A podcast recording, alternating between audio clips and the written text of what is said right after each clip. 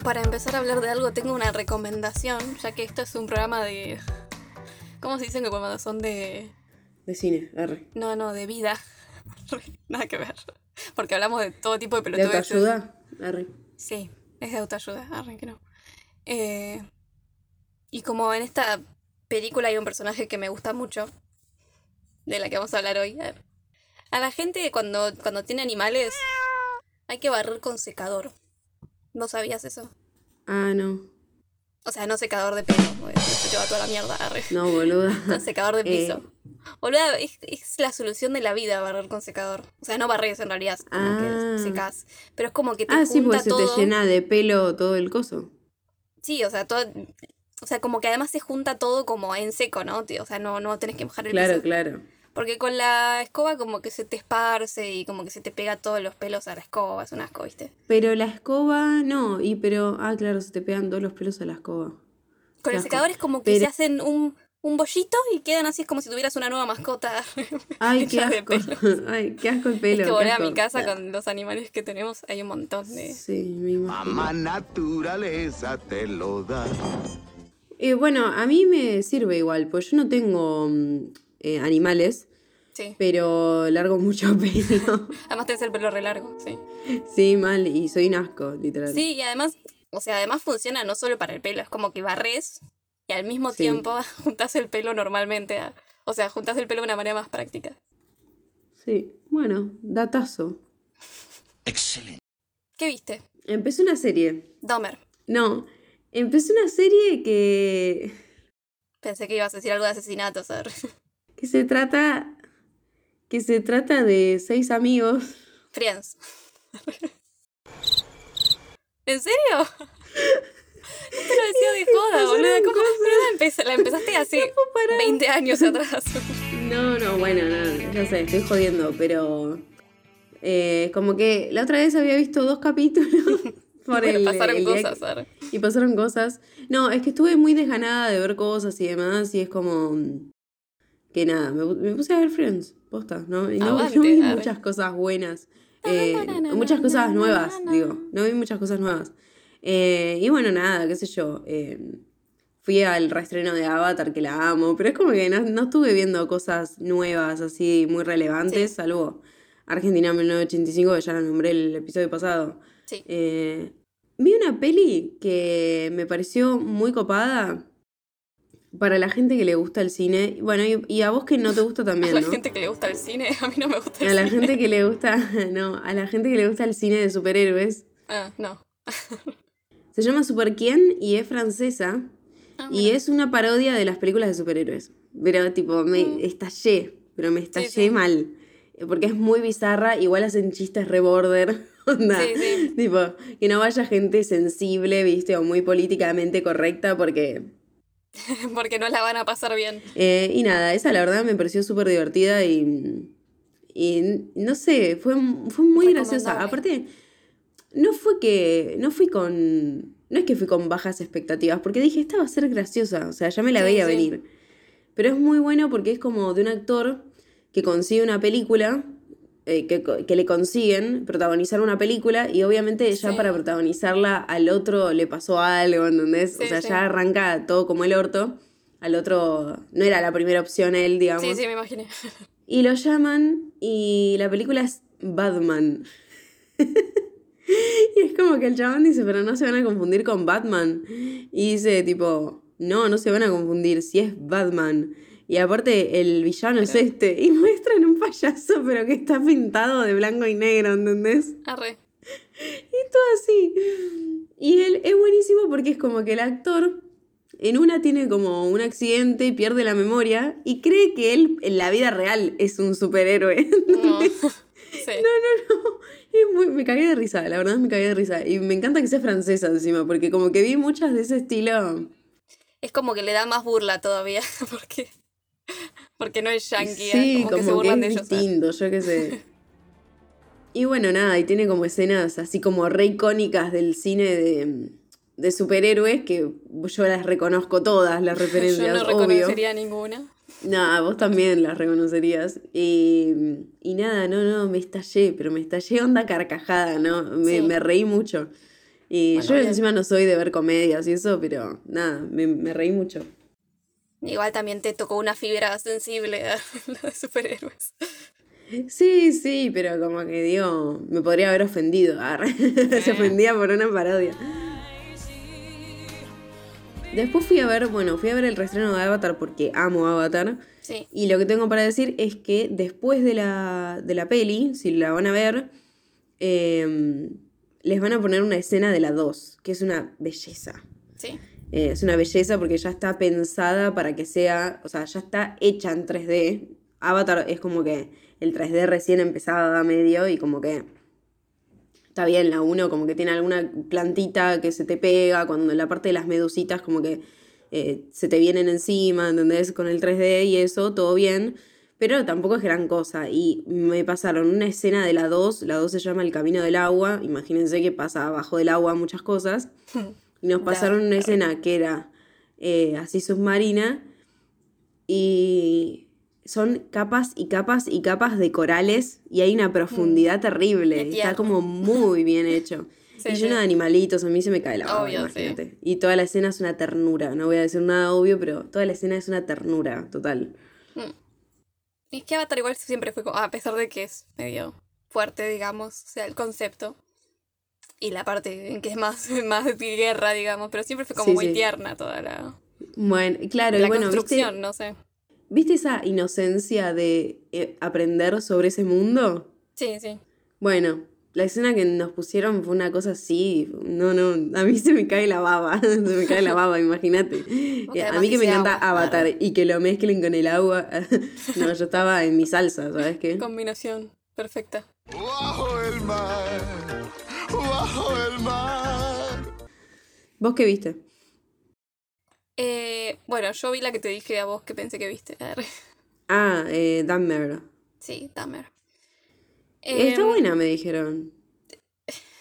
mm. A mí mucho no me gustó. ¿No? No. Ah, Eh, sí, vi que todo el mundo le gustó, pero me pareció igual no sé si me llama tanto. eh, rara. Yo ya conozco la historia porque, bueno, es reconocido. Dahmer es uno de los asesinos más conocidos de. Estados Unidos. Y nada, obviamente también me pasa eso, de que una vez que conozco la historia es como que, No como ya sé lo que va a pasar, no me sorprendo y Mm. además es como me puedo concentrar en otras cosas, como diciendo, bueno, es Ah, una claro. mierda lo que pasó, porque además el chabón lo que, lo que hacía era que se aprovechaba de personas a la que la sociedad no les da bola, ¿entendés? Porque eran todos Claro. hombres negros gay o latinos. Claro, sí, sí, sí, es verdad. Entonces es como. Te pon- o sea, me puse más a pensar en eso y dije, qué mierda, porque, o sea, también o sea, se murieron un montón y de formas horribles. Porque a la policía y todo lo que deberían protegerlo eran como, ah, son gays, son negros, son latinos, no importa. Como bueno. Claro, sí. Pero bueno, más allá de eso, me pareció como que la serie está como desordenada raro, ¿entendés? Porque no Mm. te va, creo que también eh, forma parte de eso de que casi todo el mundo conoce la historia de Dahmer, o al menos la gente que se inter- interesa en True Crime, o sea, en Sí. casos reales. Y como que te la hicieron como que va mucho por el tiempo, ¿viste? Como que primero te lo muestran a él como al final, antes de que lo agarren. Después como que te lo muestran de chiquito, como de la historia con los padres, no sé qué. Pero es como raro como está ordenada temporalmente y además después como que cambia mucho eh, de perspectiva. En una como que lo seguís mucho a Dahmer y es como que parece que quieren que empatices con él. Mm. Como, ah, este le pasó esto, entonces por eso se volvió así, que no me parece para nada correcto porque no. la gente puede pasarle de todo y no te volvés un psicópata como ese chabón. Claro. Y después también como que se ponen del punto de vista de las víctimas, pero me suena que lo hicieron como para quedar bien, ¿entendés? Ay, qué Incluso en un momento, en un momento lo dicen, dicen como que a lo, a lo último dicen como que bueno, que como se hizo tan famoso este caso, todas las familias de las víctimas estaban reindignadas porque se hicieron como, empezó a salir, a salir cómics del chabón y como que había gente que lo amaba. Cómics, no. la gente no le mandaba plata a la cárcel. Igual eso pasa siempre. Sí, pasa boluda. siempre, pero bueno, las familias estaban todas reindignadas. Viste que Obvio. sacaron un montón de libros al toque. Sí, el padre sí. del chabón creo que hizo un libro, todo. Qué horror. Y como que mismo las familias decían ahí como que, que no quería que la gente lo... lo glorifique al chabón este o que, Y no. o sea, que boludo. les interesen por este chabón Pasa cuando... que hay tanta y es como que la misma serie hace lo boludo. mismo también igual. ¿Entendés? Como que se contradice a sí misma, porque está diciendo que las víctimas decían que no querían esto, y vos estás Sí, haciendo toda una serie una serie, que además al principio como que te ponen re perspectiva de Dahmer y te reponen perspectiva de, ah, Bueno, no sé. pobre marginado. empatizar con este pelotudo. arre. Yo qué sé. Y nada, vi como que todo el mundo le, le gusta esa, peli- la- esa serie. Yo qué sé, está bien hecha, pero para mí no, está desordenada. Y eso, y el Mm. mensaje es como medio... Rari. Igual sabes Sí, que lo no leí bastante eso, ¿eh? Lo del mensaje. Por suerte Sí. lo leí bastante. Leí que como que te hace pensar en las víctimas, pero que igual es medio raro. Sí, para mí es medio falso, eh, porque además lo de las víctimas como que viene más a lo último, no sé, y está como... es- tiene una construcción muy rara. Sí.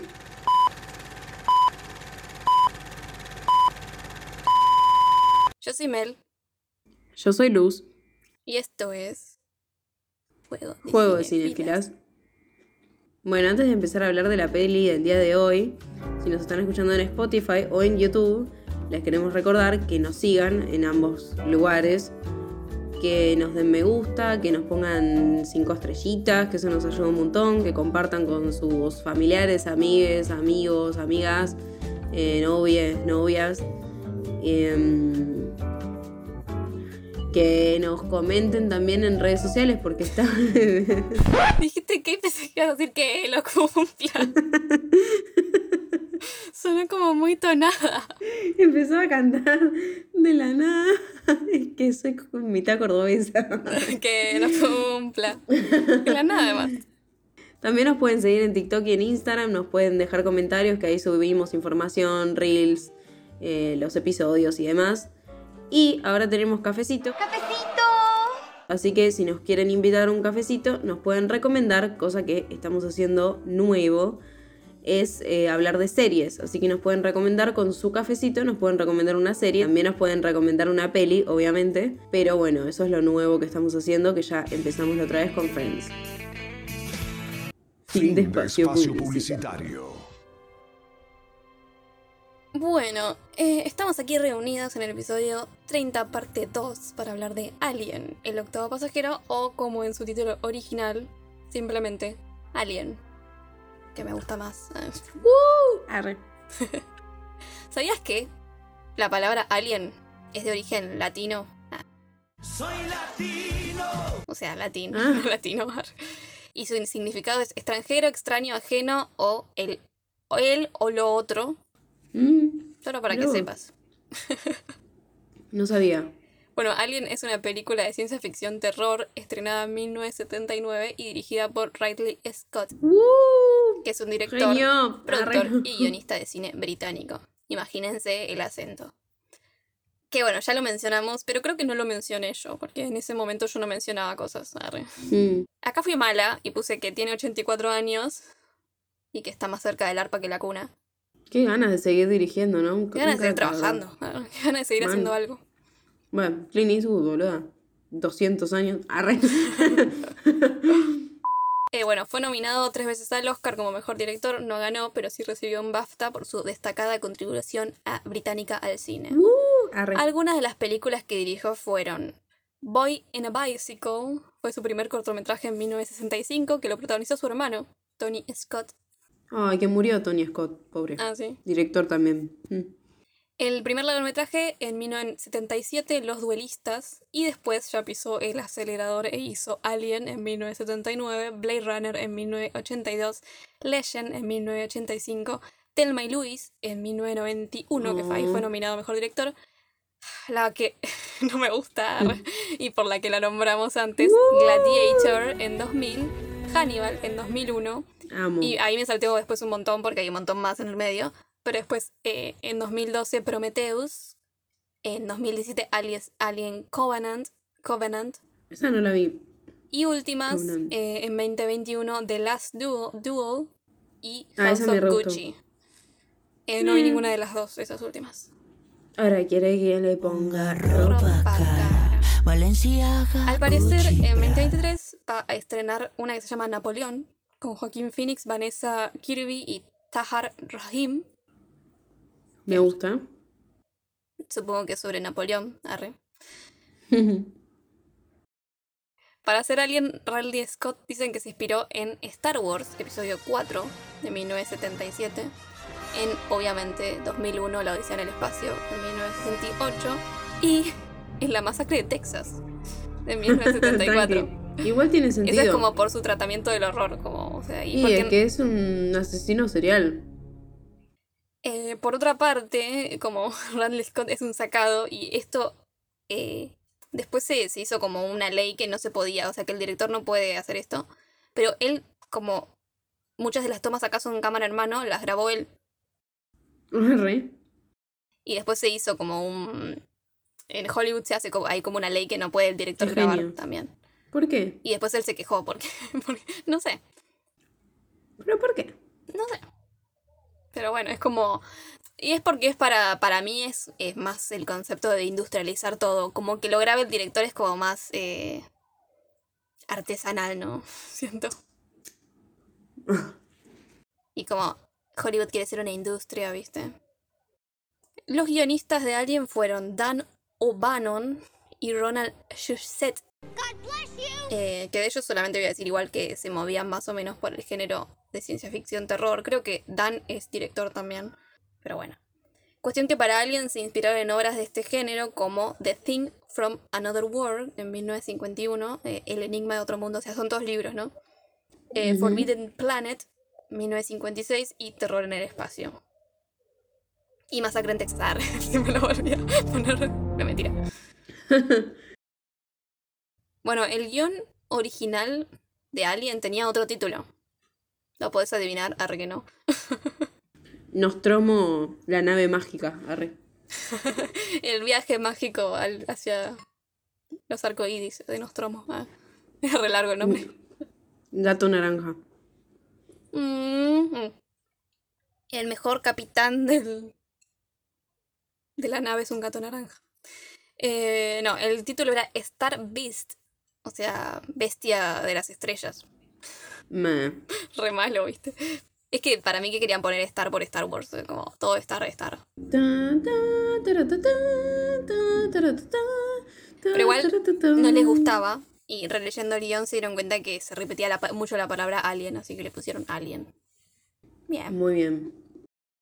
Por otro lado, al principio parece que las productoras no querían hacer Alien porque tenía mucha violencia y mucha sangre. Pero, gracias al éxito justamente de Star Wars en 1977, estudios como 20th Century Fox querían hacer eh, otra película de espacio, del espacio. Y como George Lucas iba a tardar en hacer una secuela de Alien, digo de Alien, no. De Star Wars. de Star Wars, eh, entonces como que acordaron hacer Alien con la condición de que baje el nivel de violencia. Eh, y medio que lo hizo porque era más violenta al principio, pero bueno, después hablamos también. Igual de eso. no me parece tan sangrienta. Me parece más asquerosa. Sí, No pero tan sa- el- sangre. de- después Mm. hablamos, después hablamos. a ver. Bueno, eh. Uno de los lectores profesionales, viste que hay gente que les lee a los productores los guiones, les resume los, los guiones. Quiero hacer ese trabajo. No, no sabía eso. Ay, sí. a mí me re gustaría también. Ah, Posta, igual, o sea, me, creo que te gustaría hasta el punto de que tenés que leer 1500 y resumirle 1500. sí, o sea, tiene obvio. sentido de que exista el trabajo ese porque los productores no pueden leer todos y al mismo tiempo producir. ¿eh? Pero bueno, uno de estos lectores le dijo a uno de los productores, eh, It's like shells, but in space. O sea, es como tiburón pero en el espacio. Y coincido, re. Sí.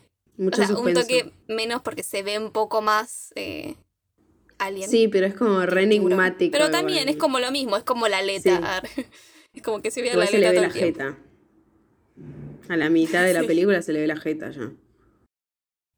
Sí, sí, pero es como, además es como muy, no se ve entero todo el tiempo, ¿viste? Muy poco se ve entero. Me encanta. Eh, taglines. In space, no one can hear you scream. Muy bueno. ¿Qué dije? Claro.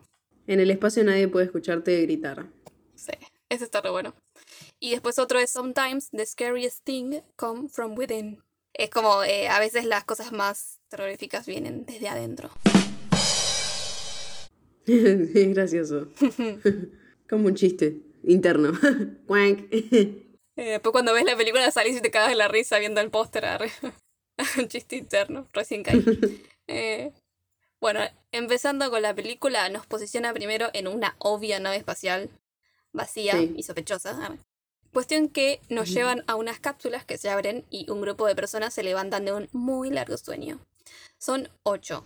Dos mujeres, cinco hombres y el mejor, un gato colorado, muy lindo, que se llama, yo le, se llama Jones, pero yo le digo Capitán Jones. Eh, y además Capitán, porque le dicen Jones o Jonesy. Jonesy, como diminutivo. Fue interpretado por cuatro gatos diferentes. Oh. Y en un momento de la película hay una foto del capitán en- de bebé en una pantalla. Ah. Oh. Nada, es lo más, pero bueno, yo igual siempre me siento conflictuada con que haya animales. En un momento Sí. lo dije, que animales en películas viejas. Porque sabemos el tratamiento que les dan. Sí. Esperemos que no haya pasado ningún tratamiento malo y no encontré nada que No, y aparte no hay, no hay ninguna escena que que, sea media como rari. No es como Sí. el caballo de, Sí, de la historia sin sí, fin. sí. Igual, Arre. igual ya vamos a hablar. Te haciendo lo mismo que haces vos, viste que sí, ya, ya vamos a hablar. Igual, nada. Por las que habrá pasado alguien, pobre. A ese sí lo habrán tratado mal. Arre. Mal, además es el, el enemigo. Pobrecito. arre. Pobre. A Bueno, eso lo quería un abrazo. Los personajes. mal. Los personajes estaban en un estado de sueño criogénico en una nave espacial llamada Nostromo, que regresa a la Tierra desde el espacio con un cargo de 20 millones de toneladas de mena. Bueno, Nostromo, como se llama la nave, es el título de una novela de 1904 de Joseph Conrad, eh, que la historia se desarrolla en un puerto imaginario que económicamente depende de la minería de plata. No hay casualidades, arre. Mm. Bueno, rápidamente se dan cuenta que la nave se desvió mientras dormían, porque madre, como le dicen a la computadora que guía la nave, eh, y parece que recibió una desde la luna de un planeta cercano. Esto de toda la computadora y todo eso me suena re odisea en el espacio, pero mal. Eh, es como muy... Eh, los dos ingenieros medio que se quejan porque solo quieren volver a la casa y recibir plata, además como que le van a pagar menos que a los otros. Sí. Y nada, spoiler, tenían razón. arre. Parker es el ingeniero jefe, interpretado por Chapet Koto, que es afroamericano y se lo eligió justamente para con el propósito de la diversidad étnica en el elenco. O sea, son todos blancos menos él. Sí, Una re diversidad. mal. Y además son todos blancos. eh, no hay. Pero, ojo. Porque ¿qué no pasa en las películas de terror cuando hay un negro? Sí, se muere primero, supuestamente. Ah, bueno, y acá no. Rompieron Ojo. con clichés. ¿sabes? Vamos. Bueno, algunas de las películas que trabajó además de Alien fueron Vive y Deja Morir 1973, The Running Man 1987 y Huida a Medianoche 1988. Esas son como las más conocidas. También trabajó en un par de series y, y, y demás. Era hijo de un príncipe camerún judío. No, mira. Lo anoté porque, wow, príncipe camerún, qué lindo. no sé. Camerunés se dice, camerunés judío. Camerún me hace acordar de Camerún. Llevo camarón en la guantera. Bueno, y el ingeniero técnico es Brett, eh, interpretado por Harry Dean Stanton. Eh, las primeras palabras de Stanton a Scott fueron: No me gustan las escenas de ciencia ficción o las películas de monstruos. Arre. Como que, como que Radley Scott dijo: Bueno, elegido. arre". Ok. Eh, además de Alien, algunas de las películas que estuvo fueron París, Texas, 1984, en 1984, In the Heat of Night, 1967, El Padrino 2, 1974, Sí. La Última Tentación de Cristo, 1988, y Twin Peaks, Fuego Camina Conmigo, 1992, y Twin Peaks 2017, en 2017. Yo lo tengo de milagros inesperados, pero es como re. Igual es como re pequeño el papel de él, ¿eh? Sí, hace, hizo muchos papeles en el que es principal, creo que es en París, Texas, Claro. y, y después como Sí, que me nunca parece hizo que siempre fue medio secundario, claro. Sí. Sí, sí. Bueno, cuestión que van a buscar eh, igual al lugar este donde está la- fue la transmisión y aterrizan, pero pasa algo raro y como que se hace medio mierda la nave y hay que arreglarla. Así que como que Sí. quedan varados, al menos por un día. Y medio que por avaricia y porque bueno, en la transmisión esa y por buscar recursos y además porque qué van a hacer, tienen un día al pedo, salen a buscar, a investigar qué onda afuera, ¿no? Los que salen son Kane, oficial ejecutivo y piloto, interpretado por John Hart, británico. Estuvo en películas como El Expreso de Medianoche en 1978, El Hombre Elefante 1980, V for Vendetta eh, en 2005 y en varias de las sagas de Harry Potter porque era Ollivander, Mm. porque vendía varitas. arre. Ah, mira, labura en la llave. Ah, labura en la llave maestra. ¿Te acordás de esa peli? No, no sé cuál es. Es una de terror. Arre, no le daba más información, que hay llaves. Arre. Y son maestras. arre. Bueno, también está Lambert, oficial de navegación, interpretada por Verónica Cartwright, que es británica también. Estuvo en películas como Invasion of the Body Snatchers en 1978, The Right Stuff 1983, Scary Movie 2 2001, Just Married, Married arre, 2003, Twisted 2004, The Invasión, The Inva- Invasion, Invention, Invasion, bueno, la invasión Lo arre, que sea. En 2007 y también es conocida por estar en televisión y demás. Por último, de estos tres que salen, está Dallas, capitán y primer oficial, Sí. eh, interpretado por Tom Skerritt. Skerritt. Bueno, lo contrataron en fases tempranas del rodaje, pero rechazó el rol porque era una película de bajo presupuesto en esas alturas. ah, Y le Ah. pareció que era como muy sangrienta y como que no le gustó. ah, Y además no tenían todavía director, pero después cuando apareció Radley Scott y como que subieron el presupuesto, dijo, bueno, vamos. y sí. Estuvo en películas como MASH, 1970, Top Gun, 1986, Poltergeist 3, 1988, Magnolias de Acero, 1989 y Contacto, 1970 y- no, 1997, entre otras, ¿no? Al parecer, eh, alguien rechazó el papel de Capitán Dallas cuando se lo ofrecieron. Adivina quién. Arre. ¿Quién? Arre, pueden ser un montón que, de personas. alguien que te gusta a vos. Harrison Ford. Arre. Sí, ¿Me estás jodiendo? posta. No pensé que lo ibas a adivinar.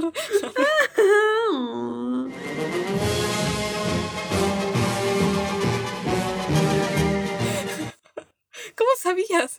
Y porque me dijiste Star Wars y Bruja, eso es lo primero que pensé. Igual sí, ah, puede que sea un poco bruja. Eh, no, y lo rechazó, y bueno, está bien. Eh, tampoco está, era. hartó del Además no me lo imagino en el, en el papel. Eh, yo sí, pero como que mm, no resalta. Sí, por eso, es como, siento que Aparte no es como también, un papel para yo- él, ¿entendés? No, y aparte que, o sea, siendo ya Harrison Ford, porque ya había salido Sí, Star Wars, eso. Como que no da, eh, sacar, le sacas protagonismo Sí, a, a es ella. como... Bueno, entonces salen con esos trajes de astronautas gigantes. eh, que, esto no es muy divertido, como los actores y actrices eh, trabajan en el estudio con luces y hace mucho calor y poco oxígeno, y estos trajes no estaban tan bien hechos, se desmayaron tantas veces que tenían una enfermera preparada en el set. Ay, no, pero re Y feo, recién, boludo. o sea, recién cuando usaron, porque en una usaron a los hijos de Radley Scott y Derek Van Lith, que creo que era el DF, o sea, el director de fotografía, porque los usaron para que los astronautas parezcan más chiquitos y las tomas lejanas parezca como todo más gigante. Ay, claro. Que está re buena la idea, pero los nenes también se desmayaron. Usted no aprende, ¿verdad? Entonces Ay, recién boludo, ahí eh, como que cambiaron los trajes, o sea, los modificaron para que fueran más mejor. Tranqui. como que no, no quisieran matar al elenco. Claro, Pero re feo. horrible. Bueno, en es- entonces en esta exploración ven una cosa rara que parece una nave gigante eh, y se meten. Porque bueno, no desconfían de nada. No, y Eh, aparte porque es como que detecta algo la, la, la madre, ¿no? Mother. sí, eh, Detecta habían como detectado vida, una algo así. transmisión. Claro. eh, Entonces tienen que ir a ver qué es. sí, tienen que ir a ver, no, yo no iría.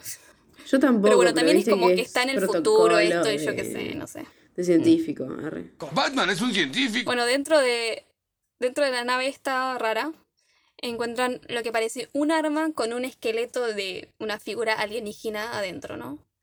Todo gigante. Este fósil se lo llama comúnmente Space Shoki. Y después lo empezaron a usarlo como los fans, pero esto no, o sea, el- ese término no aparece ni en la película ni en el guion. O sea, se empezó a llamar así. Pasó algo similar con eh, Facehugger, o sea, abraza cara. Facehugger, Chest sí. Burster, que es como que Sí. traspasa el pecho, Sí. eh, que ya los veremos en momentos más. No. Bueno, cuestión que el diseño es re lindo. Me encanta el diseño de los aliens y de toda la nave espacial alienígena. Es muy, es Sí, como re orgánico, es como re, no sé, es como que se lo ve muy Amo el real. alien. Amo el Sí, alien. Es todo el, todo el diseño. Y yo, está bien, a mí me gustan más eh, las películas más nuevas, digamos, de Alien, porque ya Sí. es como más Alien, ¿entendés? En esta es como que todavía la tecnología no llegaba para que sea como... Claro, claro. más sí, bichito. todavía se nota que es como un señor vestido de alien. Arre. Sí, sí, pero los diseños están buenísimos. Es eh, muy buen diseño. Además también eso de la diferencia de tamaño, de que todo parece re inmenso y que los, las personitas parecen re indefensas al lado de eso. Sí, man. Bueno, la mayor parte del diseño de arte fue hecha por H.R. Giger o Hans Rudolf Giger, artista gráfico y escultor suizo. Tanto Radley Scott como los guionistas querían que Giger diseñara todas las criaturas alienígenas basados en sus dibujos del libro Necronomicon. Ah, mira. Eh, pero se les complicó un poco convencer el estudio porque las imágenes eran oscuras, perturbadoras y evidentemente sexuales. Eso a te lo iba a decir. último- Re sexual. Man, sí, ahora de eso vamos a empezar a hablar. Cuestión que estas referencias sexuales están presentes en la película, porque al último quedó. Por ejemplo, el nido de los aliens, Sí. eh, donde están los huevitos, tienen similitudes a una vagina. Ataque vaginal. Y facehugger, o sea, el bichito que le agarra la cara, que yo después le digo aranita, porque me gusta decirle aranita, parece ser una, fusión entre órganos sexuales masculinos y femeninos. Sí. Pero por otra parte tenemos a Alien que está inspirado más en las historias de Lovecraft, sobre todo en el monstruo Cthulhu. Ah, mira. En la parte de comando, viendo y comunicándose con los tres mosqueteros que estaban, están allá buscando cosas, ah, en un principio eh, como que estaban hablando, pero después perdieron la comunicación cuando entran a la nave sota esa. Eh, y te- acá tenemos a Ash, oficial científico y médico de la tripulación, interpretado por Ian Holm, con una Mm. trayectoria de más de 50 años en cine, televisión y teatro. Era el actor en ese momento de Alien con más experiencia y fue nombrado comendador de la Orden del Imperio Británico por la reina Isabel II. La cabeza le de cortar. Algunas de las películas que estuvo fueron Jesús de Nazaret en 1977, Enrique V en Mm. 1989, Hamlet en 1990, Kafka en 1991, Frankenstein de Mary Shelley en 1994, El Quinto Mm. Elemento 1997, No. El Señor de los Anillos, La Comunidad del Anillo en 2001 y El Retorno Mm. del Rey en 2003, El Día Después de Mañana y El Aviador en 2004 y El Hobbit, Un Viaje Inesperado en 2012 y El Hobbit, La Batalla de los Cinco Ejércitos en 2014. Mm. Y se murió en mi cumpleaños. Nunca me lo voy a olvidar, ¿entendés? ¿Cómo se va a morir en mi cumpleaños? Algo te quería decir. ah. ¿O no? No sé, no sé qué me quiso decir. ¿eh? También ahí está Ellen Ripley, que cuando alguien tiene un nombre completo en una película sabes que es importante, ah, porque todos los demás tienen solamente el apellido. Mm. Eh, es la tercera oficial, eh, entre paréntesis, teniente y piloto. Interpretada por Sig- Sigourney Weaver. Sigourney se dice, ¿no? No sé cómo se dice, nunca supe cómo se dice. Sigourney Weaver. Bueno, no sé, me suena que está bien. Eh, que es actriz y productora estadounidense de cine, televisión y teatro, ganadora de Globos de Oro a Mejor Actriz en Drama y Mejor Actriz de Reparto, también BAFTA a Mejor Actriz de Reparto y otros premios. Y nominaciones también, estuvo nominada al Oscar por, por otro lado también. Su debut cinematográfico fue con el asqueroso de Woody Allen en Annie Hall en 1977. ¿Sabes que nunca la vi, boluda? Y es como que cada vez que Eh. digo, ay, no vi esta película y es de Woody Allen, como que digo, mm, ¿Para qué? igual no, no la quiero ver igual. Y estuvo en algunas películas como Los cazafantasmas de 1984, Alien el regreso de 1986, Working Girls en 1988, Cazafantasmas 2 1989, Alien 3 1992, Alien Resurrection 1997, The Village 2004 con M. Night Shyamalan. Y esta es la- ten- me siento la obligación de mencionar a Avatar 2009 y próximamente a estrenarse este año Avatar El Camino del Agua.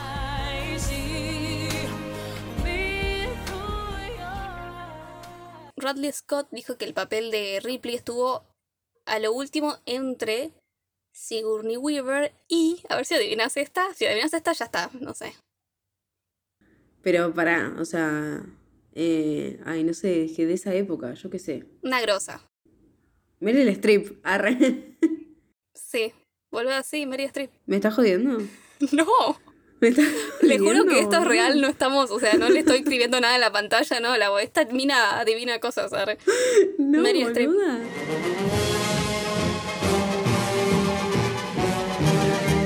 Sí, entre ¿En Sigourney Weaver y Mary Streep. Y al final eh, se le ofreció el papel a Weaver porque Mary, Meryl, Meryl estaba de luto. eh, se había muerto John Casale, su compañero. Oh. No puedo Entonces- creer que adiviné. Igual. Ya van dos de dos, eh. Cualquiera, boludo. No sé qué otra cosa te puedo hacer adivinar, porque- ¿Quién estaba dentro del, del alien? Arre. ¿En qué color estoy pensando? Arre. Seis. Arre, decía cualquier cosa. Sí, ah. por otro lado, siguiendo con esta temática más sexual, en el guion había una escena de sexo entre Dallas y Ripley eh, para mostrar cómo casualmente el grupo manejaba estos largos periodos de abstinencia. Eh, Mm. también había una charla entre Mm, Ripley y mm. Lambert sobre sexo y en un punto también se consideró que hubiera una relación entre ellas. Sexual, supongo también. ar. Y Tom Skerry, Sketrick, eh, parece que fue él el que le dijo a Radley Scott que la escena de sexo como que no daba porque como que cortaba el ritmo de la película y no sé, era como medio al pedo, no, te- no, no influía en nada. Entonces la sacaron.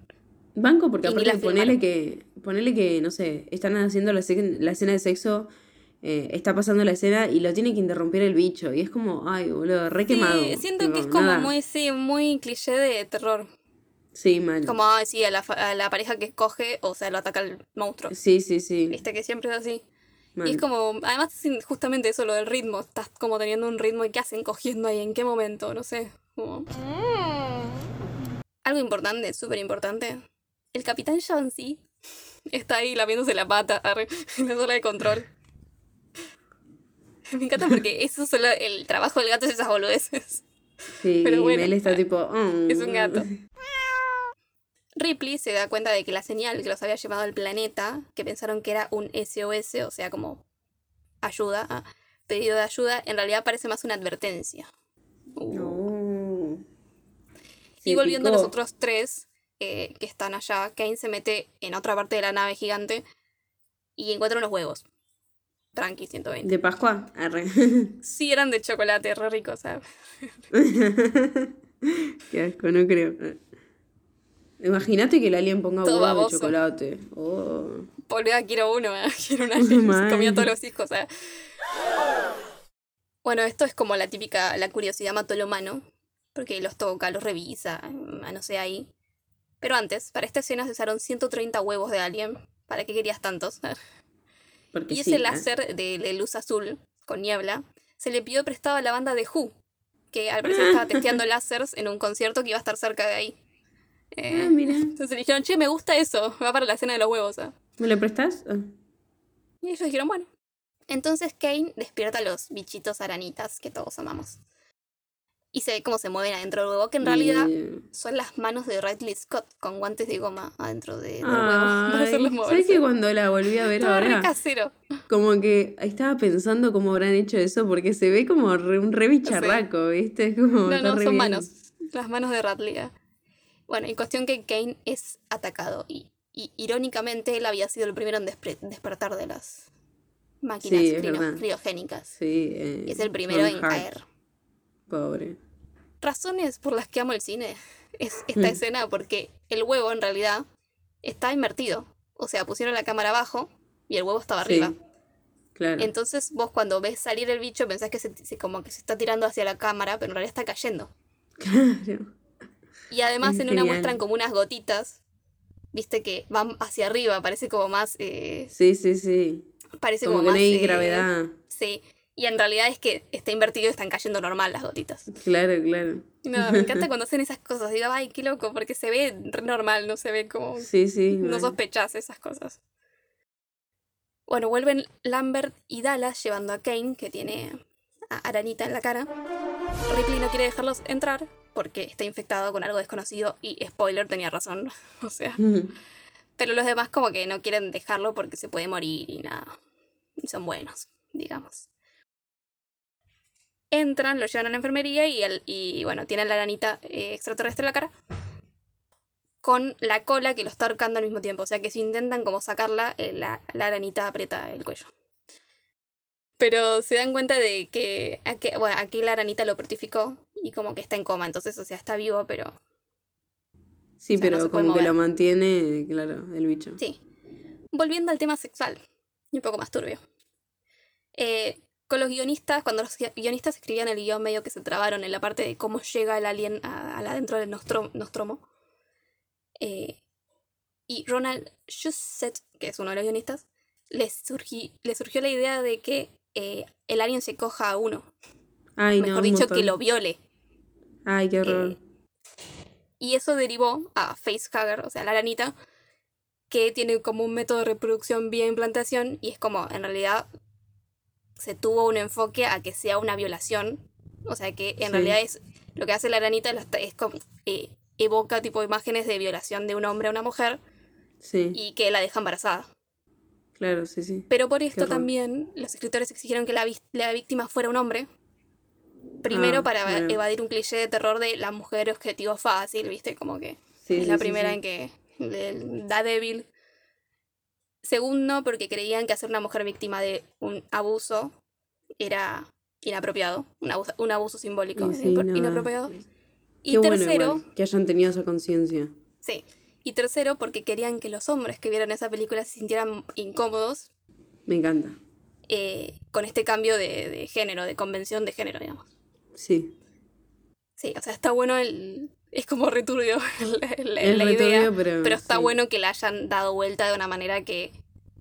de otro mensaje, digamos. Sí. O sea, que no caiga en... en siempre la mujer víctima de esas cosas. Bueno, cuando intentan cortar a Aranita eh, para sacarlo de la cara de Kane, descubren que tiene sangre que es ácido. Tranca. Me encanta. Y esto me Porque aparte parece... les hace un re agujero en toda la nave. Sí, mal, yo me había re preocupado. Además, como yo mientras lo veía, digo, ¿cómo haces para juntarlo? Porque no puedes juntar con nada. Te va a derretir Claro. todo. O sea, no- tenés que esperar a que pase. sí. Bueno, y esta idea fue de Rob Cobb, que es otro artista que trabajaba junto con Higer y los demás. ah, eh, que le pareció una buena razón para que no pudieran sacar a Aranita de la cara de Kane. Y además también para que después no caguen a tiros al alien. Porque supuestamente si tiene sangre ácido, lo matás y Claro. toda la nave. ah. Sí, sí, Es sí. como que lo hace más indestructible. Me parece muy buena idea. Eh, unas horas después, Dallas, Ripley y Ash vuelven a la enfermería y Ken ya no tiene aranita en la cara. Entonces, buscándola, se le cae a Ripley, pero está muerta. O sea, se le cae como encima, pero bueno. Ay, me da un asco, eso me da una impresión, porque aparte de que Sí. se le cae de golpe. Es como cuando Sí. se te sube un bicho, Es como un jumpscare. tenés un bicho cerca y es como, ew, qué asco. Esa sensación. Y además es una aranita. ¿no? Ah, una arañota, de parte. Y, y ella como que es la voz de la razón eh, y dice que la saquen de la nave, na- no sé qué. Y Ash como no que quiere quedársela para examinarla. Y Dallas dice que, o sea, él es el, el teniente, dice que haga lo que quiera, pero nada, que arranquen y se vayan, ya fue.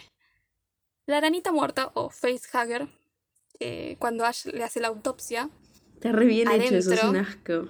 bueno, mira, adentro se usaron mariscos frescos, cuatro Ah. ostras y un riñón de cabra para simular los órganos Eh. internos.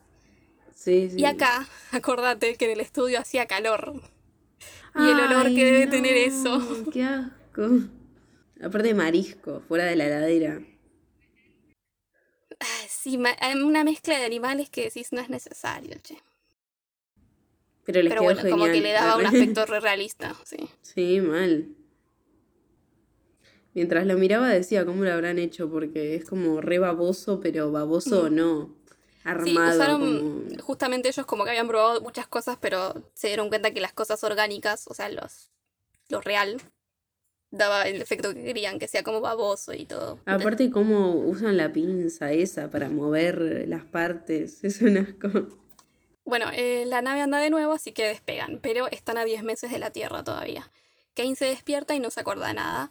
Se ponen a comer todo tranquilo, está Capitán Jonesy por ahí, eh, y a Kane le agarra un ataque.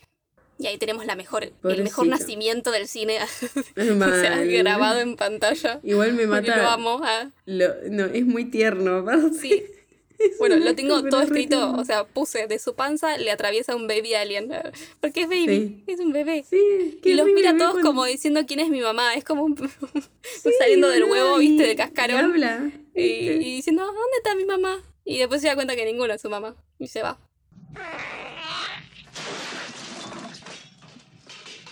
Y se va corriendo.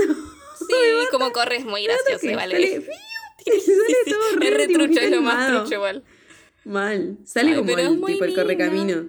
Sí. Eh, yo que ellos me preocuparía un poco por dónde está Baby Alien, pero como que no. No sé, no, no le dan bola al principio y se ocupan de, de propulsar el cuerpo de Kane al espacio. Bueno, entiendo, está bien, uno menos. ah. Cuarentena. Pero, no sé, como que después tranquilamente van a buscar a- al Baby Alien. Hay un mito que dice que la escena de chest bursting, o sea, que le traspasa el, el torso, fue filmada en una toma. Patrañas. En realidad fue filmada en dos tomas. Ah, igual, primera- no. Sí. Es que la primera, eh, el Baby Alien no llega a, a traspasar la remera. Sí. Entonces tuvieron que hacer la toma de nuevo. Pero en la película quedan las dos tomas. Porque parece como, viste que hay una, una parte en la que hace y se llena todo de sangre la remera. Y el chabón como que Sí. está ahí. Y eso es como que, Como que le, le rompió gustó los a Radley Scott. primero. sí, como que Radley Scott dijo, le está costando salir, viste, como que parece que está luchando por salir es un el, parto, literal. el baby, pobre. le da más pena el, el bichito.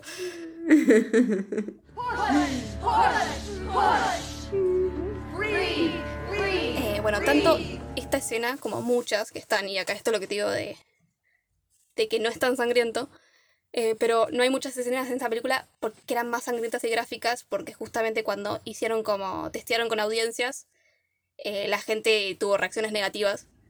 Y también como que condenaba a la película a tener una clasificación que iba, o sea, clasificación X creo, Sí, que iba como a impedir que lo vea gente más joven y todo eso.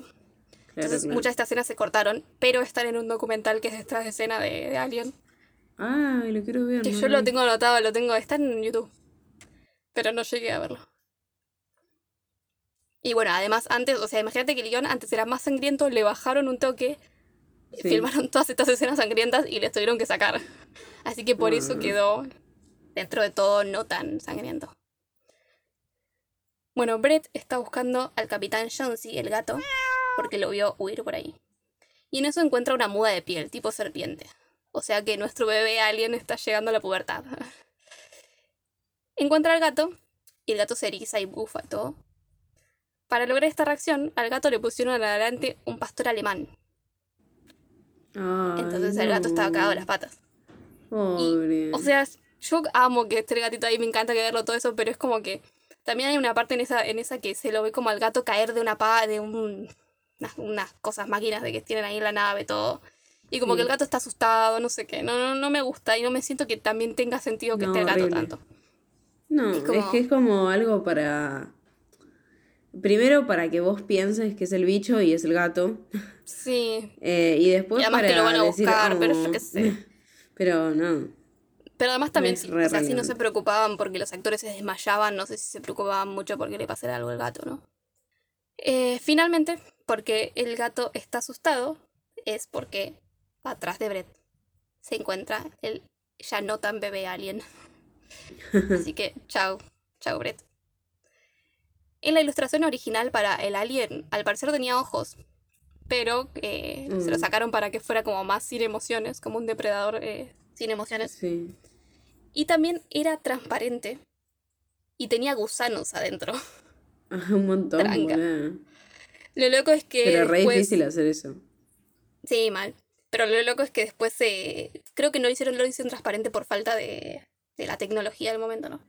Claro. Pero lo loco es que después Predador Sí, se hace invisible. Es como, pero es indivisible. Sí, pero no tiene gusanos adentro. Bueno, No. Porque tienen trenzas gigantes hermosas. Arre. Sí, pero si se saca es la cara. Mm, arre. Ay, lo que importa es lo de afuera, de adentro, arre. Y por eso lo de adentro es Con el casquito es tierno, pero después se saca el casco y es como... Bueno, entonces se va moviendo por la nave buscando al que ya no es bebé alien. Es adolescente alien. Y Dallas se mete por un coso de ventilación. Adolescente alien. Están buscando al adolescente alien y eh, Dallas se mete en un coso de ventilación con un lanzallamas, tranca. Y Lambert detecta que el adolescente está corriendo hacia él. Y cuando aparece le pide un abrazo. Ah, Es re tierno, boludo. Re tierna esa parte. es muy tierno. Pobre, él es solo como quería ser muy querido, rápido. como que no tiene familia, nació recién. Claro. Y, y ellos en vez de adoptarlo, de decir, bueno, somos No, siete, está mal, lo quieren matar. cargo. Pobre. Imagínate, hubiera sido toda una familia feliz con el alien. Bueno, eran seis en realidad, porque para el nacimiento se murió el otro. Sí, bueno, pero muchas madres mueren en el, embara- en el parto. Más Ay. antes. Entonces, cuestión dos menos, supuestamente. Bolaji Badejo interpretó a Alien. Un miembro del equipo de producción lo descubrió en un bar y lo consideró ideal para interpretar al personaje porque tenía brazos y piernas muy largos. Entonces simulaba eh, como menos a un hombre disfrazado, aunque uno lo, lo nota, digamos. Eh, Sí, aparte tiene una reformita de Sí. persona, pero con la cabeza gigante. Sí, sí. Bueno, al principio eh, dicen que eh, como que en una entrevista dijo que se arrepentía de que no lo reconozcan en su papel, porque estaba disfrazado. Pero después pe- empezó a pensar como en Sí. monstruos icónicos y, y famosos del cine y dijo, el hecho de que interprete el rol del alien para mí es suficiente. Si me dan la oportunidad me gustaría hacerlo otra vez. No. Y cuando le preguntaron si iba a seguir siendo, eh, si iba a seguir su carrera como artista visual, dijo no si viene otra película. Mm. Está puro. Bueno, ahora el plan de Ripley es que busquen eh, dónde está el adolescente alien y lo atrapen en alguna sección y los pulsen al espacio. Bien, tiene sentido. Pero acá viene algo de la trama que es re raro para mí. Ash está loco. Y la nave tiene un comando de que priori- prioriza eh, que lleven el organismo alienígena a la Tierra y no importa los tripulantes. Parece que Ash quiere lo mismo, intenta matar a Ripley, a Ripley, pero intervienen los demás y terminan dándose cuenta de que es un robot que tiene un líquido blanco como sangre y es un asco adentro. Que además se le sale la cabeza re fácil. Es genial porque parece relleno de plasticola. Ay, sí, pero es un asco, es más Es feo que el alien al final. Sí, sí, es un asco, es un asco. me gusta más Aranita. Aparte Ah. escupe como... Sí, no tiene, no todo. tiene nada de sentido esto para mí. Ay, Y al igual que la nave, eh, la prioridad de Ash, eh, robot, era asegurarse que lleven la forma de vida a la Tierra. Originalmente, que esto sí tiene sentido para mí, esta trama no existía. Ahí metieron mano productores. Porque, y reescribieron el, el borrador del guion eh, porque querían que la trama fuera más interesante y además como que estaba medio con odisea del espacio con todo esto de la nave mala. Pero para mí es innece- innecesario. Ay, pero para mí, no, a mí me gusta eso. Va, qué sé yo, será que la vi muchas veces, estoy acostumbrada, pero... Yo también la he visto antes, pero para- me parece como que no, no va con lo que estaban haciendo, ¿entendés? Es como, puede haber como algo así de querer llevar el alien, pero no sé. Sí, pero, Pero no viste que es raro el como- chabón desde el principio. Para mí, parece una trama que metieron medio de prepo. Que no la, la podrían haber desarrollado mejor, que no está, para mí no está bien desarrollada. Y que podría no haber estado directamente. Pero bueno. Eh, no sé, a mí no me molesta, la verdad. Y me parece como que le da el toque asqueroso que Además, el viste que el- el- queríamos. Arre. que le, le intenta meter una revista en la boca y eso que supuestamente según Radley Scott eh, es como un abuso sexual, sí, que es como la forma que abusa sexualmente un robot o algo Sí. así. Y también en una decía como, igual Scott esto me está re perturbado porque todo lo que... Sí, malo, boludo. Eh, bueno, Ripley, Lambert y Parker dicen, bueno, ya fue, explotamos la nave y nos vamos en, las naves, en una navecita chiquita y a la mierda. Eh, pero por la comunicación, o sea, Lambert y Parker si van a otro lado tienen que buscar como, no sé, gasolina. Dame más Gasolina. Eh, Y Ripley, por otro lado, como que va a preparar la nave, pero escucha por la comunicación al capitán Jonesy eh, y lo va a buscar, ¿no? Reci. Eh, Mientras los otros fueron a buscar otras cosas, y, pero se encuentran con el alien adolescente, que quizás ya en esta altura ya es adulto, ¿no? Porque él crece muy rápido. Eh, además creo que está como más oscurito, ¿viste? Al principio estaba como más, eh, un verde más clarito. Está más desarrollado, se desarrollan rápidos los aliens. Arre. Sí. Y además, no, igual puede ser que sea adolescente porque los quiere besar. Entonces está como con las hermanas a full, ¿viste? Y les quiere dar un besito. Mil besos, mil besitos. Ripley lo va a bus- los va a buscar y los encuentra muertos, ¿no? Porque pobre alguien no sabe cómo besar.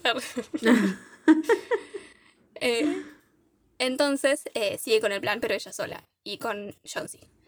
Sí. Explotar la nave y escapar. Con la otra navecita. En el camino, que acá me enojé, porque se encuentra el alien. Y lo deja a Jonesy ahí, al gato. ¿Cómo lo vas a dejar? Es una forra. Lo tenías, a- lo tenías ahí en la mano, no no necesitabas. eh, lo tenía en una cajita transportadora. Para mí que lo dejó como. como cebo. Ay, pobre, no creo. Por eso, además.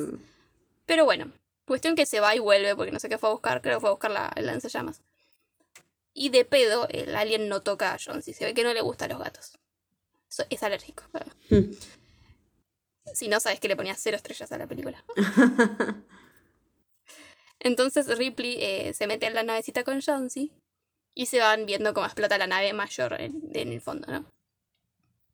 Mete a Jonesy en una cápsula criogénica eh, para que duerma y sueñe con los angelitos. No.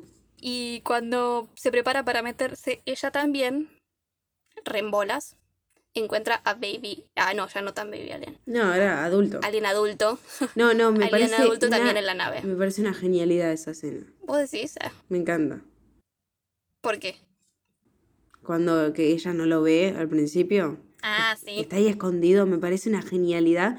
Porque encima yo la primera vez que la vi me asusté. Porque, boludo, no, no lo vi sí, tampoco. está bien hecho, que es camuflado. Dicen que eso estaba pensado para muchas partes de la película, que estuviera así como escondido, pero el tema que los les gustaba cómo se veía el cuerpo porque parecía muy humano, ¿viste? Claro, claro. Eh, no, no, es una no genial. tan Aparte seguido. es una genialidad que se vea la cabeza nada más. Porque es como Sí, lo que. Y además ella los tiene, lo tenía ahí al lado. No, no, me parece. Aparte está acá- bárbara la toma, vos, vos decís, hay mucho aire en la toma, ¿por qué? Hasta que de golpe se mueve y te cagás Sí. encima, boludo. Pero el tema es que acá hay otro tema sexual, con todo esto de la sexualidad en la, en la película. Ya. Yo al principio cuando lo estaba viendo dije, está muy en bola la Sí, mina. eso sí, igual, re. Y eh, tiene como mucho una tanga, o sea, porque puedes estar como medio Está en o sea, culo de ese mismo aparte, estilo, ¿viste? pero está como re entangada. Sí, Eh, se le ve el, el- la rayita, arre. Sí.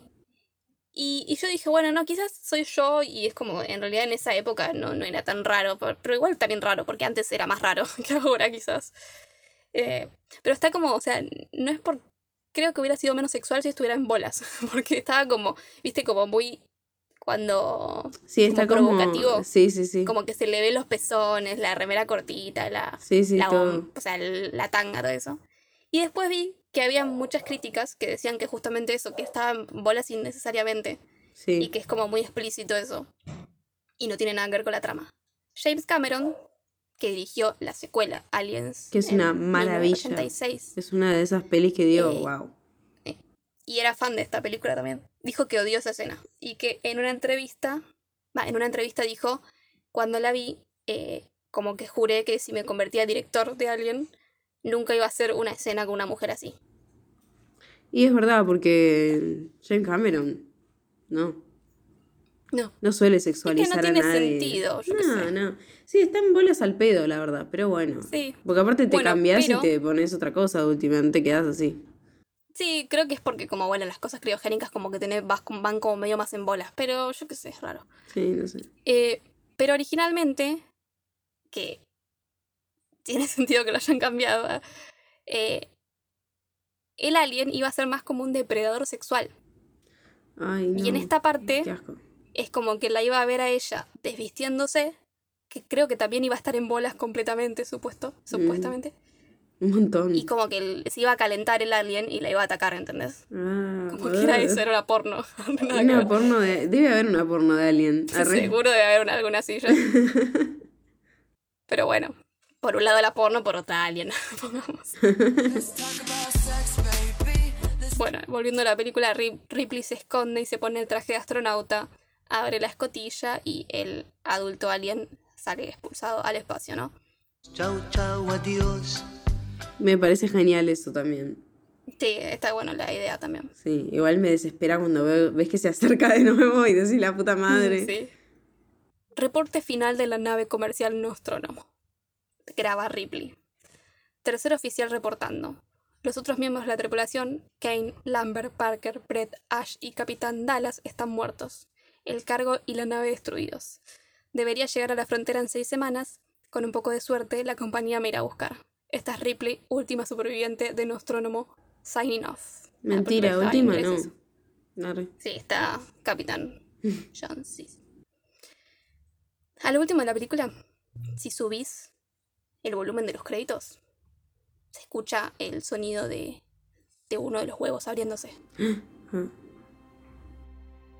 Los guionistas tenían la intención de que todos los, o sea, todos los personajes, viste, que tienen el nombre de sus apellidos. O sea, que los personajes podían Sí. ser cualquier sexo.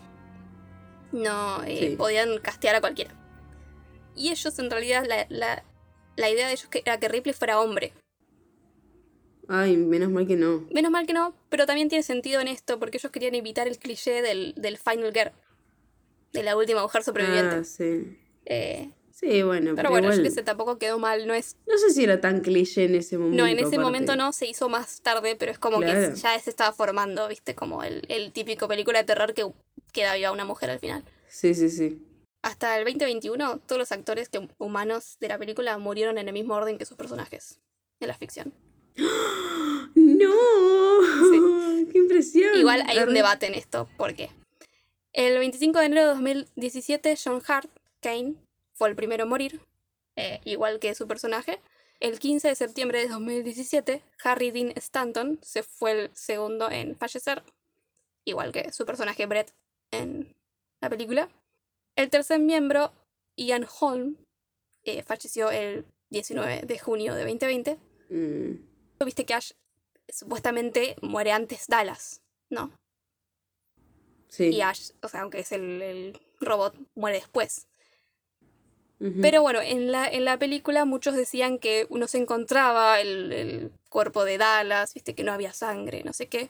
Y resulta que en material adicional de escenas que se cortaron, Ripley, después de encontrar los cuerpos de Lambert y Parker, encontraba a Dallas. Encontraba a Dallas como en un nidito de, del alien, todo a medio morir, y él le pedía que la mate. Que lo mate. Que lo mate. Y ella prendía fuego todo y se iba. Ah, re, tranqui. O sea, lo mataba así. Entonces, bueno, eh, te- teóricamente eh, Dallas sería como el, ante, o sea, el, el último a morir. Entonces que Ash fuera el tercero también iba como con su personaje. Ah, claro. Bueno, y en marzo de 2021, Japet Koto, que es el que hace de Parker, eh, falleció también. Por otro lado, eh, Fox, 20th Century Fox, el, el- el presupuesto original era de 4.2 millones y lo subieron a 8.4 cuando vieron todos los storyboards que hizo Ridley Scott. Y además los storyboards estaban basados, eh, o sea, estaban como inspirados en Moebius, que es un artista de comic books Ah, francés. Y que tiene un estilo buenísimo, me encanta. O sea, lo amo y si los storyboards eran así, sí, yo también le pongo plata, 20 pesos, pero... pero bueno. Bueno, para preservar el, el shock value, o sea, el valor del shock, en ninguna de las imágenes promocionales se mostró nunca el alien. Sí, muy bien. Está muy bien hecho. El póster es re tranqui. E incluso eh, cuando Alan Dean huevo, Foster ¿no? escribió como la novelización, sí, de, de No. la película, él tampoco había visto el alien, así que como que le inventó. eh. Claro, claro. Por otro lado, Higger, H.R. Higger, el diseñador de la mayor parte del arte, demandó y ganó a 20th Century, 20th Century Fox por 18 años, no, 18 años después, eh, porque no le dieron crédito en Alien Resurrección de 1997. Ah. Está muy mal, si el chabón hizo todo el arte, o sea, es todo de él. Sí, Eso. ¿Cómo no le vas a dar crédito? En tema de premios, ganó el Oscar a Mejor Efectos Visuales y fue nominado a Mejor eh, Decoración de Set. Ganó la BAFTA a Mejor Diseño de Producción y Mejor Sonido. Y después estuvo nominado en Diseño de, de Vestuario, eh, Edición, a Líder Rol eh, por Weaver. Tres semanas después. Ganó 18 de 22 nominaciones. En total, Alien se exhibió en 713 salas de cine en todo el mundo y su recaudación en territorio estadounidense fue de 800... Ah. ¿Qué es eso? ¿Millones? Sí. 800 millones 931 mil 801 pesos. Ah, Pesos. dólares. no pesos, eh. Si no los recagaban.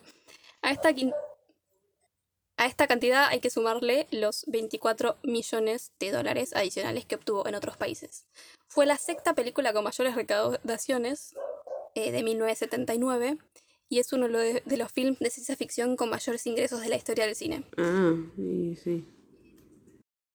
Eh, dio lugar a una franquicia que incluye novelas, cómics, videojuegos y juguetes, así como tres secuelas que son Aliens, Aliens 3 y Alien Resurrection, dos crossovers, que es Alien vs Predador, Alien vs Depredador Requiem, y dos cintas relacionadas con la trama original que son Prometheus y Aliens Covenant, que ahora te las voy a decir en orden. Eh, Ah, sí. la Biblioteca del Congreso de Estados Unidos incluyó a Alien en el Registro Nacional de Cine en 2002 para su preservación histórica al considerar su importancia cultural, histórica o estéticamente significativa y el American Film Institute la eligió como la séptima mejor película del género ciencia ficción y la revista británica Empire la consideró como la trigésimo tercera mejor película de todos los tiempos en 2008. Me parece muy bien. Es un peliculón, boludo. Qué buena peli. Bueno, cuestión, eh, en orden cronológico las películas serían Alien vs Depredador, Alien vs Depredador 2, Prometheus, Alien Covenant, Alien el octavo pasajero, Alien el regreso, Alien 3 y Alien Resurrección. Según Luz está bien, ah, así que yo Sí, no sí, sé. sí.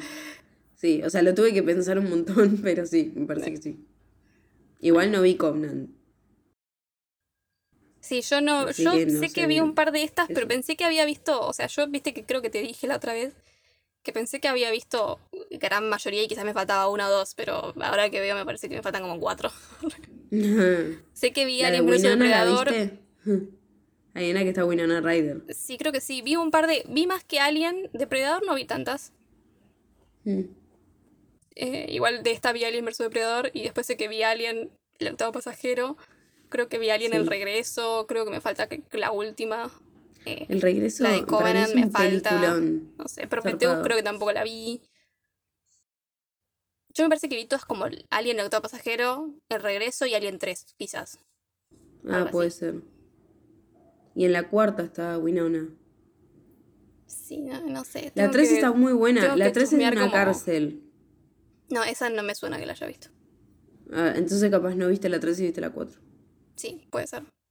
Porque me acuerdo que en un momento vi como, dije, ay, voy a ver las de Alien, y vi un par, ¿entendés? Pero no las vi Claro, todas. claro. Y además después sali- fue como un momento hace mucho y ya salieron nuevas. Claro, sí, ya Eh. ahora sí, actualizaron demasiado. Sí. Bueno, y eso es todo lo que tengo. Pica. Bueno, te puedo mostrar algo ahora, Sí. pero ¿estás lista? No. Porque mira que te vas a morir de ternura Bueno, y de pobreza. Arre. arre. Mira lo que es este peluche. Oh, ay, ¿le pones cosas adentro? No, Ay, es muy tierno, pero tiene un cierre. ¿viste lo que es? Que es un cierre, pero mira. Ay, pero tiene otro cierre adentro. Arre. Sí, porque es la otra boquita, ¿entendés? Me muero. Es muy abrazable. Yo quiero un alien bebé. Un bebé alien. Es re lindo, boludo. ¿Viste lo que es esto? ¿Por qué le daba? Supuestamente te tiene que dar miedo a alien, pero. Pero es tierno. Pero es muy lindo. Pero ¿entendés que lo de adentro es otra boquita? Sí. Es muy Igual sería divertido que pudieras abrir esa boquita de adentro y guardar cosas. Igual podés guardar cosas, es como un monedero. Tiene pinta de, de así como de un bebé humano. Yo prefiero tener ese bebé. ah. Opinión y puntaje. Primero, no me gusta que haya gatos en películas viejas, pero al mismo tiempo era como que había un gatito. era un capitán. ah. Está re bipolar. sí. Eh, por otro lado, como yo dije ya, no me copa mucho esta trama de, de Ash. Como que no sé, no me convence. Y, además que tenga, que transpire leche, no sé, medio raro. Ay. No lo, esto no lo juzgo, esto no lo tengo en contra de ellos, porque sé que era un tema de que en, en esa época no se podía hacer. Pero sí, el alien es un tipito que, que lo quería abrazar a, a Dallas. Se renota re eso. Pero el tema es que Igual la- es como breve. Sí. Está bueno el montaje. Eso es lo que digo. El, el tema es que con lo que tenían hicieron lo que pudieron. O sea, como con la tecnología que tenían como para hacer al alien más alien, ¿no? Y Sí, sí. lo us- usaron todo el montaje de hacer planos chiquitos de su cara o de... O sea, no mostrar tanto el cuerpo. Que me parece que está bien. Es una buena idea. Hay como muchas buenas ideas en eso. Y además Muy toda la cabeza del alien es buenísima. Mal, es una El tema es que a mí también, por eso de tanto ver Alien versus Depredador, que me encanta, eh, me quedo con la imagen de ese alien, viste, que es re alien. Ese ya es un alien hecho y Sí, derecho, sí. viste. Sí, y, sí, sí. y nada, me encanta ese tipo de alien, pero el personaje en sí, o sea, ya estaba desde ahí. No es que, Claro, o sea, tuvieron más tecnología dentro de todo. obvio. Pero es una re película, es re icónica. O sea, la parte del el atravesar el pecho es, o sea, no, no, no hay película que la pueda competir con eso. ah. O la, la que en la es cara. muy- Tiene mucho suspenso. Sí, está, está muy bien construida. Es, re- es una peli de terror, es Sí. re de terror. Sí, Para ciencia mí está ficción, bárbaro. terror, está re bien hecha. Man. ¿Vos querés decir algo? Es que eh, a mí, yo la amo, la amo. amo a Alien. Es como, no sé qué más decirte. Ah, bueno, sí. A mí me encantan las pelis de Resumimos. Ah, bichos, me encanta Alien y, Alien y Depredador, me encanta todo. Y le decía a Mel la otra vez que con la excusa de que se estrenó Prey, la nueva de Depredador, que me pareció una muy buena peli, eh, vi toda la saga entera. y como que ahora con la excusa de que vi Alien, capaz vea todas las otras, porque tengo altas ganas. Obvio. Y aparte veo Covenant, que no la vi. Sí, ¿esa es la más nueva o no? Sí, Sí. 2017. Ujú. Eh, bueno, el puntaje que le voy a poner es un... Cuatro y medio. Creo que es el puntaje más, la- más alto que puse yo. Eh, por lo de Ash, ¿no? Arre. Sí, no me gusta eso lo de Ash. Y no me gusta que haya un gato y que lo maltraten. Arre. Lo te- eh, tenés el puntaje igual que con Laberinto del Fauno. Ah, cuatro y medio también. Sí, le habías puesto eso. Sí, es que la- las pondría las dos allá. Sí, sí, sí. Es que son muy buenas películas. Ahí es la más boluda. Qué Sí. buena peli, qué buena peli, la amo. Sí. Y alto conceptos. Mal. Y la 2, arre, seguía hablando de la Empezó a 2. hablar Es que la todas 2 las es ¿sabes? buenísima ahora. La 2 me encanta, pero a mí eso me mata también. De Depredador, ponele, mi papá ama Depredador y yo amo Alien. Sí. Porque mi papá siempre me dice, es muy asquerosa Alien. Y como, yo ya me reacostumbré, no me da tanto asco. Podría haber sido más asquerosa. Sí, mal. eh, pero le, como que ponele, yo siento que en general es mejor Alien, ¿entendés? No solo que, va, de aspecto no sé, o sea, Depredador está buenísimo también, entonces como que, Sí. qué sé yo, pero también es un tipito, ¿entendés? Sí, sí. Eh, vestido, disfrazado. ah. Pero bueno, es más asqueroso de cara, Depredador, sin el casco.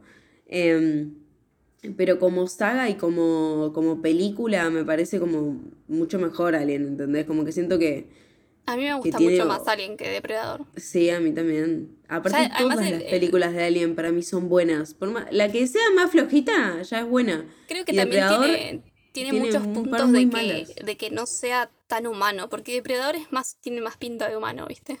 Sí, Como que Alien es una criatura diferente. sí, está buenísimo Pero bueno, eso igual también. Depredador es un alien también, en realidad. Sí, pero viste que tiene más pinta de humano. o Sí, sea, sí, sí. Es un tipo gigante Sí, con rastas. Con y rastas. con traje, con traje. Y tiene todo, y el hecho de que también que se reproduzca de esa manera, viste, de que tiene los Sí, bichitos en los todo- huevos y que le pasen por adentro a una persona. Tiene los bichitos en los huevos. Los espermatozoides, arre. Me acabo de dar cuenta que nos tenemos que dar películas. Sí, ¿Vos ya sabías? yo- tengo que empezar yo. Para la próxima semana vamos a estar hablando de una producción creada por Christian Link, o Linke, no sé cómo se dice, y Alex Yee, basada en una historia de Riot Games que se llama League of Legends. Y es algo que nos pidieron ustedes con un cafecito, una serie de Netflix de 2021 que se llama Arcane, que ninguna de las dos la vimos. No, yo la había empezado y la dejé. Pero bueno, no le di mucho una oportunidad, así que. Tiene Supongo que ahora tengo que estudiar. pero de 40 minutos. Así que la sacaste barata, porque yo hice una serie de 10 temporadas. Pero Friends. Pero. Friends. Ah. No, yo sé. Encima la estoy viendo de nuevo. Re goma.